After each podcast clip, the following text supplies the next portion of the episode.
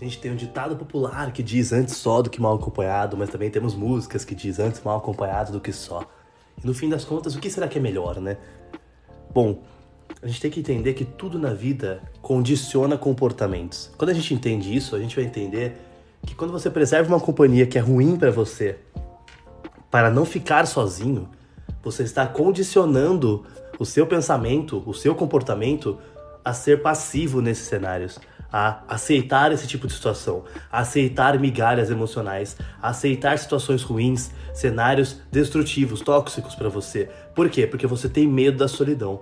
E quando você condiciona isso, a solidão sempre vai te trazer um medo que vai causar comportamentos degenerativos, comportamentos ruins para você. Então, é muito melhor você estar sozinho, lidar com a sua solitude, do que você aceitar a companhia de alguém que te faz mal.